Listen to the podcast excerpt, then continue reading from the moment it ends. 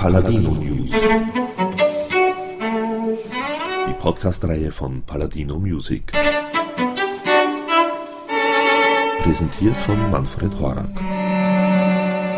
In New York geboren und in Island aufgewachsen, lebt Dimitri Ashkenazi heute in der Schweiz. Einmal im Jahr kommt der Klarinettist, der auch bereits in der Hollywood Bowl in LA spielte, nach Oberneukirchen, Oberösterreich, um dort beim kleinen, aber feinen Klassikmusikfest Mühlviertel groß aufzuspielen. Die Doppel-CD Live at the Klassikmusikfest Mühlviertel bietet einen Querschnitt seiner Konzerte der Jahre 2007 und 2008 mit den musikalischen Partnern Azis Quartett, der Sopranistin Ursula Langmeier, den Pianisten Christopher Hinterhuber und Roland Krüger sowie mit Manuel Hofer an der Viola und Martin Rummel am Cello und mit wie viel Witz, Intuition und Esprit hier Schubert, Brahms, Mozart und Semlinski zu Gehör gebracht wird, beweist eigentlich nur, wie hoch das Niveau an Musikkultur österreichischen Kulturlebens sein kann. Dimitri Ashkenazi war freilich auch beim Klassikmusikfest Mühlviertel 2011 zu Gast, und dort traf ich den Klarinettisten zu einem entspannten Gespräch und somit gleich mal Ton ab für Dimitri Ashkenazi.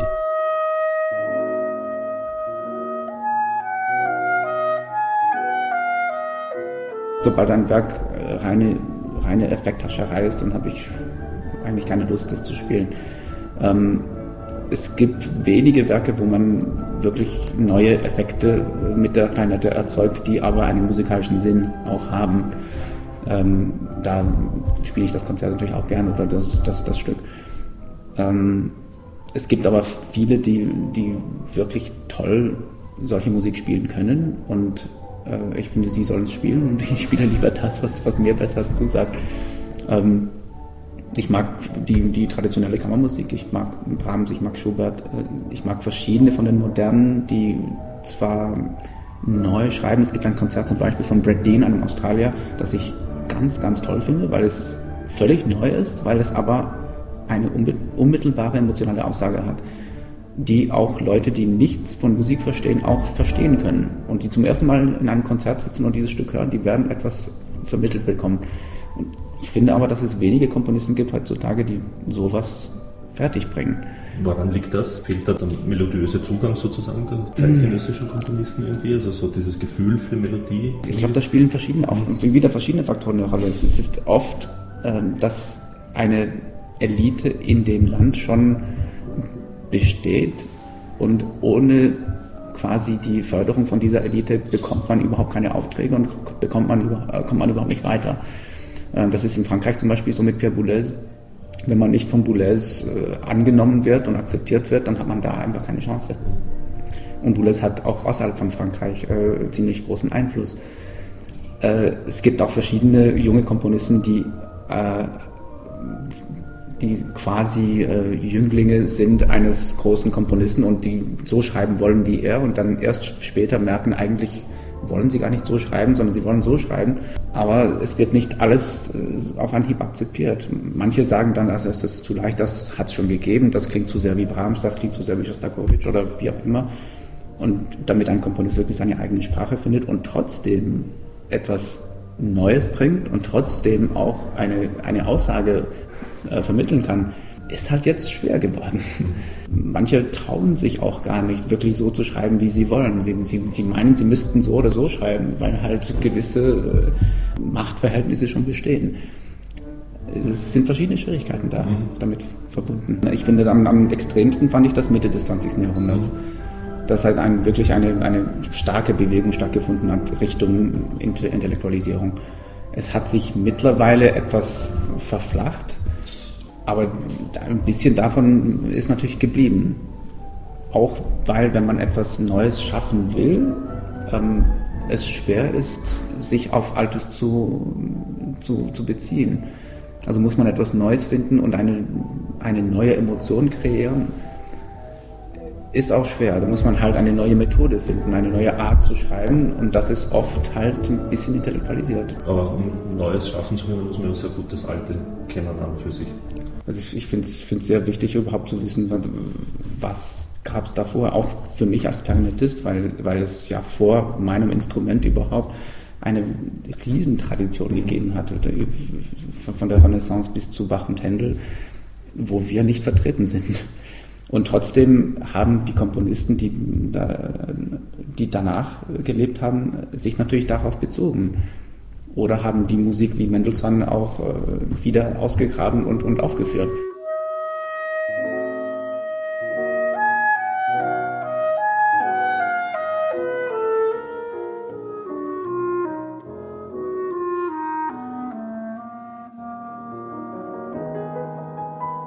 Welche prinzipiellen Unterschiede ist es, in der Hollywood Bowl zu spielen und an einem Ort wie hier, in Oberneukirchen, in einem Holzstadion ja. im Prinzip zu spielen? Also damals in der Hollywood Bowl habe ich vor, ich weiß nicht, wie viele Einwohner Oberneukirchen hat, aber wahrscheinlich waren da mehr in der Hollywood Bowl, als es in Oberneukirchen gibt.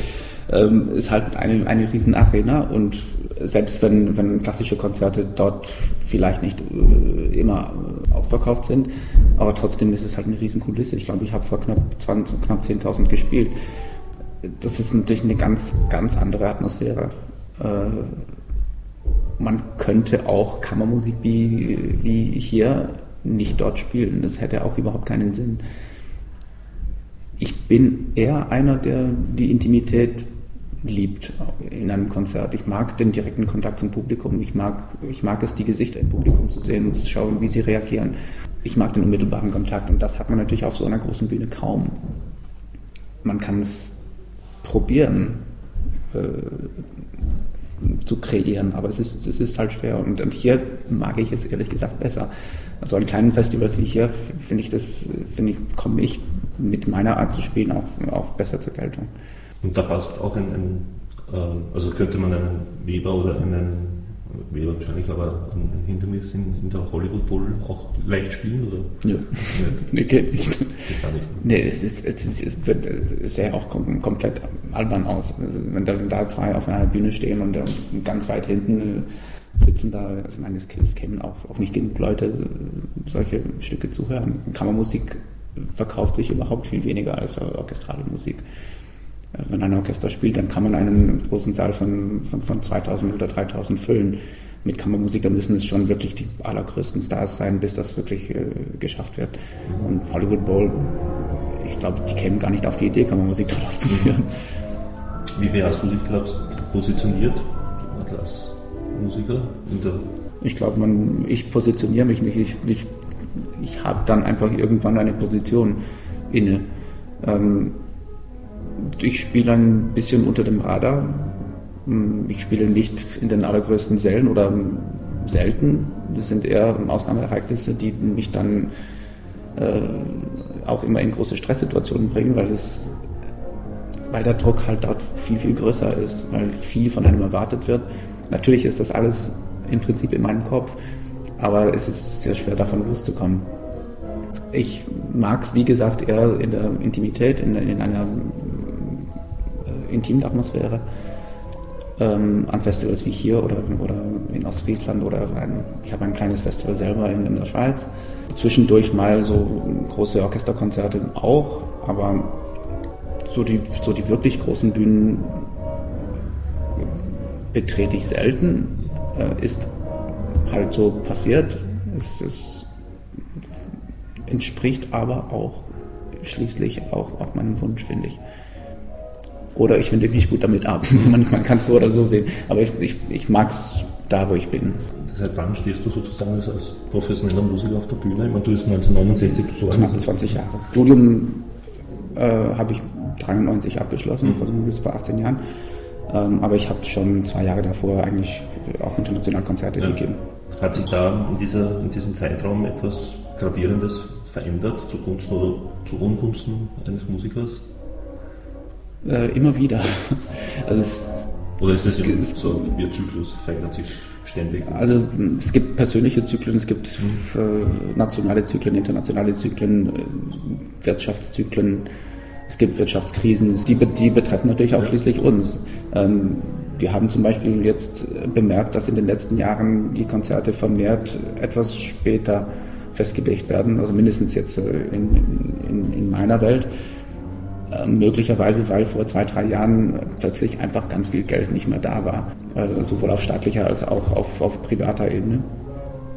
Und Leute wissen halt nur spät, ob sie überhaupt das Geld dafür für, für eine Konzertreihe haben oder für ein Festival haben. äh, es bestehen gewisse Probleme. Ähm, es hat auch Phasen gegeben, wo es einfach lief mhm. und wo man sich gar nie Gedanken gemacht hat, ob auch das oder jenes hat stattfinden können. Es wechselt eigentlich von Jahr zu Jahr, von Monat zu Monat fast manchmal, dass man das Gefühl hat, doch, jetzt geht was oder jetzt ist es schwer. Und auch auf persönlicher Ebene gibt es Jahre, wo es mir besser läuft und Jahre, wo es mir schlechter läuft, äh, physisch oder emotional oder geistig und gibt dann immer wieder Bildpunkte, auch wenn es manchmal Tiefpunkte gegeben hat.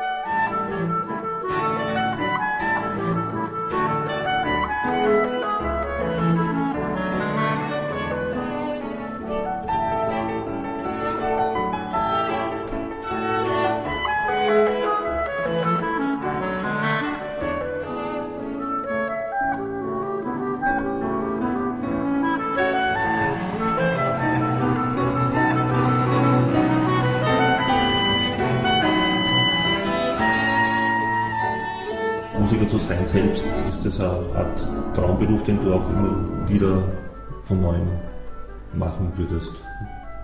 Ja. Du nicht mal so jung sein. Auf jeden Fall. Auf jeden Fall. Ich könnte es nicht anders machen. Nicht anders machen ist jetzt was, was anderes, aber nicht anders, nicht anders gemacht haben. Sicher nicht.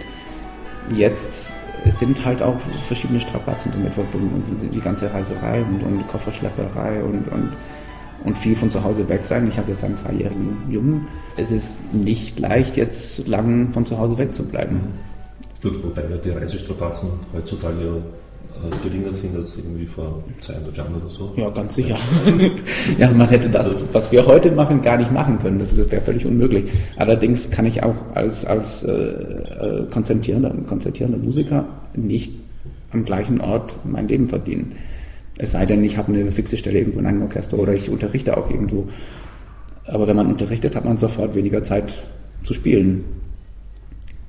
Aber jetzt bin ich daran, mir zu überlegen, ob ich nicht irgendwas irgendwo finden kann, wo ich auch ein bisschen länger zu Hause bleiben kann. Weil mir das halt auch ein großes Anliegen ist. Aber, aber sonst Spielen ist mein Leben. Also ich, ich habe es auch liebend gern. Mhm. Spielst du denn auch Klezmer? Nicht richtig. Ich habe ein paar Werke gespielt, die sich anlehnen an Klezmer. Aber so, so richtig Klezmermusik, das ist, ist auch nicht meine Welt mhm. gewesen bis jetzt. Und es ist da wie, ein bisschen wie mit dem Jazz oder wie auch mit, wie mit Folklore, Ländler und auch in der Schweiz gibt es ganz viele, die super Klarinette spielen im, im, im folkloristischen Bereich. Aber die, die kennen sich dort halt auch aus und die Jazzmusiker ebenfalls und die Klassenmusiker ebenfalls. Und wenn ich mich da in, in, ihre Welt wage, dann muss es etwas sein, das immer noch in meiner Welt ist, weil es sonst einfach albern klingt. Ähm, es gibt ganz, ganz wenige, die ohne Probleme von einer in die andere, in die andere Welt gehen können und es trotzdem immer noch genial klingt. Ähm, da finde ich, gibt es einfach zu viele, die super Klezmer spielen und, und die sollen das auch so machen. Und ich möchte mich gar nicht da reinfahren. Also du bleibst in der Klassik. ein paar ja. so, Ausschweifer. Ja. Also, so, es gibt ein paar Werke, zum Beispiel von Artie Shaw.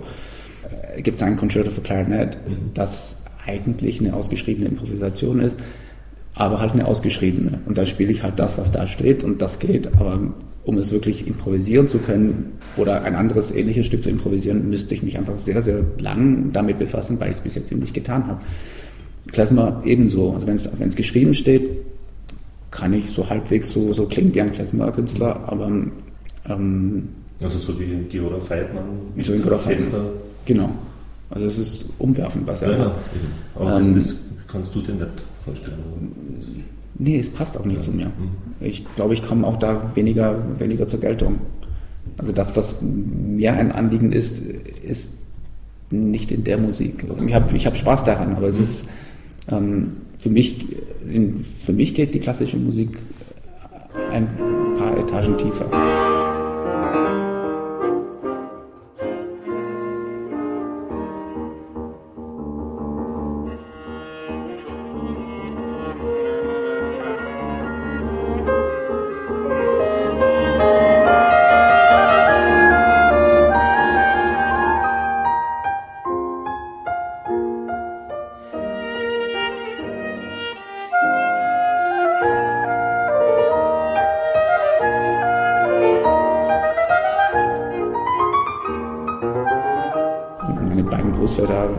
Musik gemacht. Zwar nicht ganz in der gleichen Welt wie ich jetzt. Mein, mein Großvater väterlicherseits hat äh, Varieté gespielt, Varieté-Sänger begleitet und, und ähm, so war im Theaterbereich. Und mein Großvater mütterlicherseits war Chordirigent und, und Klavierlehrer. Aber Musik hat schon seit, seit ich überhaupt auf der Welt bin bei uns gegeben. Ob es jetzt in Konzerten war oder zu Hause, wo mein Vater geübt hat oder auf, auf Platten oder Kassetten oder schließlich auch CDs. Ähm, das ist, ich bin mit Musik aufgewachsen. Und, und was waren so die ersten äh, wichtigen Komponisten für dich? Oder sind das eventuell heute noch? Äh, die Russen. Also Rachmaninoff, Tchaikovsky. Mein Vater ist Russe. Mhm. Er hat, ähm, als ich ein kleines Kind war, viel Prokofjew gespielt, viel Rachmaninoff gespielt. Ähm, als er dann angefangen hat zu dirigieren, habe ich auch langsam das Orchesterrepertoire kennengelernt. Ich habe viel Chopin, das ich zu Hause gehört habe, auch Chopin oder Beethoven-Sonaten geübt. Ich kenne das halbe Klavierrepertoire mehr oder weniger auswendig, weil ich das immer gehört habe. Aber als Kind hört man ja diese Musik anders, also viel unbefangener natürlich und, und auch emotional anders, als man es als ein Erwachsener im Prinzip hört. Oder kann man sich das bewahren, diesen Gedanken, den man als Kind hatte, wenn man das. Ich glaube schon. Ich glaube, das ist auch charakterabhängig. Ich glaube, also mein Vater ist auch ein bisschen so wie ich, dass in dem Sinne, dass er ähm, ein, eine kindliche Freude beibehalten hat. Er ist dieses Jahr schon 74, aber ich glaube, diesen Enthusiasmus hat er immer noch und auch diese, du sagst, Unbefangenheit gegenüber der Musik, mindestens teilweise auch. Ähm, und die habe ich sicher auch. Also ich, ich, ich kann mich auch unglaublich über ein Stück freuen. Manchmal, wie ich sehe, anders als, als viele meiner Kollegen.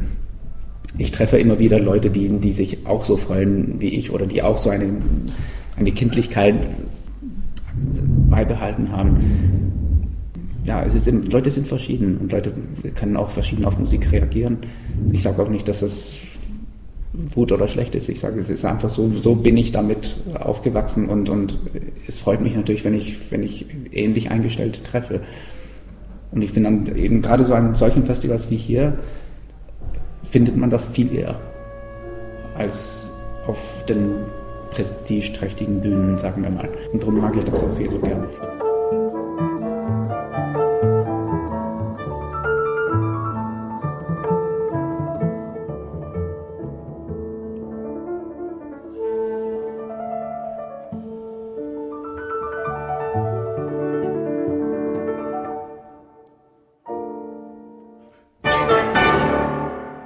Idealfall treffen sich Leute, die sich alle mögen und spielen ein Stück, das sie alle mögen. Und, das ist, und dann ist es überhaupt kein Problem. Dann, und wenn das, wenn das Stück alle noch kennen und, und sie auch noch gut zuhören, dann hat man das eigentlich in einer Probe schon gemacht und dann ist man auch voll drin und, und, und identifiziert sich auch, auch, auch damit. Wenn man ein Stück spielt, das man noch nie gespielt hat und das man möglicherweise gar nicht hat spielen wollen, ist es viel schwerer. Natürlich, dann, dann möchte man vielleicht auch gar nicht in, dieses, in die Welt dieses Musikers überhaupt eintreten. Und wie gesagt, manchmal kann man die Stücke selber auswählen, manchmal eben nicht. Und wenn man das Stück selber auswählen kann, dann wählt man halt die Stücke aus, die einem am besten entsprechen oder mit denen man sich am besten identifizieren kann. Und wenn man dann auch noch die Leute bestimmen kann, die mitspielen, ist noch besser. Aber sonst eben, es kann, es kann verschieden schwer sein oder verschieden leicht. Hast du auch schon äh, eigene Stücke komponiert? Ganz wenige. So ganz kurze und, und äh, ja, ich bin kein Komponist. Ich habe ich hab immer wieder Ideen gehabt, aber ich habe das Gefühl, ich, ich, ich weiß nur zu gut, wie es klingt, wenn ein Stück nicht so toll ist.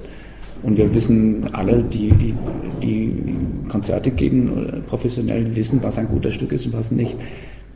Und die wissen, wann etwas gut komponiert ist und wann nicht. Und ich glaube, ich hätte einfach viel zu lange dran, bis ich ein Stück hätte, das ich wirklich gut fände. Und das braucht, das bräuchte eben so wahnsinnig viel Zeit nicht und die, und die Zeit möchte ich einfach anders investieren. Aber Ideen hatte ich eigentlich immer. Ich habe hab auch schon geträumt, dass ich eine Symphonie komponiert hatte, die wahnsinnig toll klang. Bin natürlich aufgewacht und war überhaupt nichts mehr davon übrig geblieben. Aber, aber ja, es ist, würde mich schon reizen, sagen wir es mal so, aber, es ist halt auch eine Zeitfrage. Thank you and good night.